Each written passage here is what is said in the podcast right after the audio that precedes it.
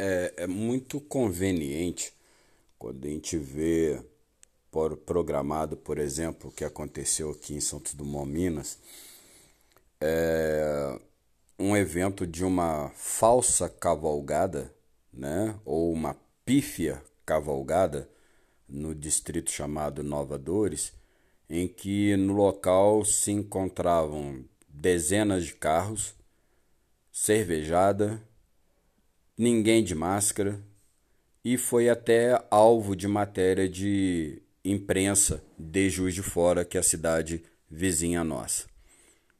Enquanto isso, a nossa mídia faz o quê? Enquanto isso, a vigilância sanitária vai poder fazer o quê? Sendo que da última vez que essa cavalgada foi lá em, na, em Samambaia, um pouquinho antes de Inovadores, a vigilância foi sozinha, não teve como fazer nada só notificaram um dos coordenadores da cavalgada. E adianta alguma coisa? E eles vão nesse lugar para quê? Para ser alvo? Para apanhar? Para sofrer bullying? Como eles sofrem por aí na mídia e, e, nas visitas que eles fazem constantemente na Ponte Preta, Dores e outros lugares que eles vão e sofrem bullying, ameaças e etc. É isso que a gente vê na nossa cidade.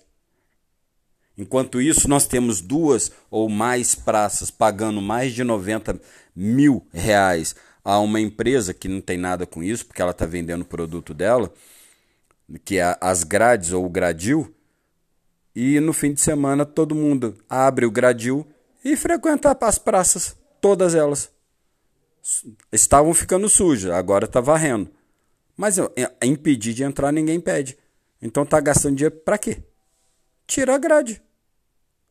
Se com grade não está impedindo mais, então tira. Tira e devolve. Para de gastar esse dinheiro que pode ser aplicado em outras coisas mais urgentes, emergenciais. Mas e a falta de consenso? Né? É o que eu falo da gestão nossa, da nossa cidade. Ela não tem consenso, ela não tem competência, ela não tem gestão, ela não tem administração. Então, o povo acaba pagando por isso, pela falta de administração política na cidade de Santos Dumont. Oremos.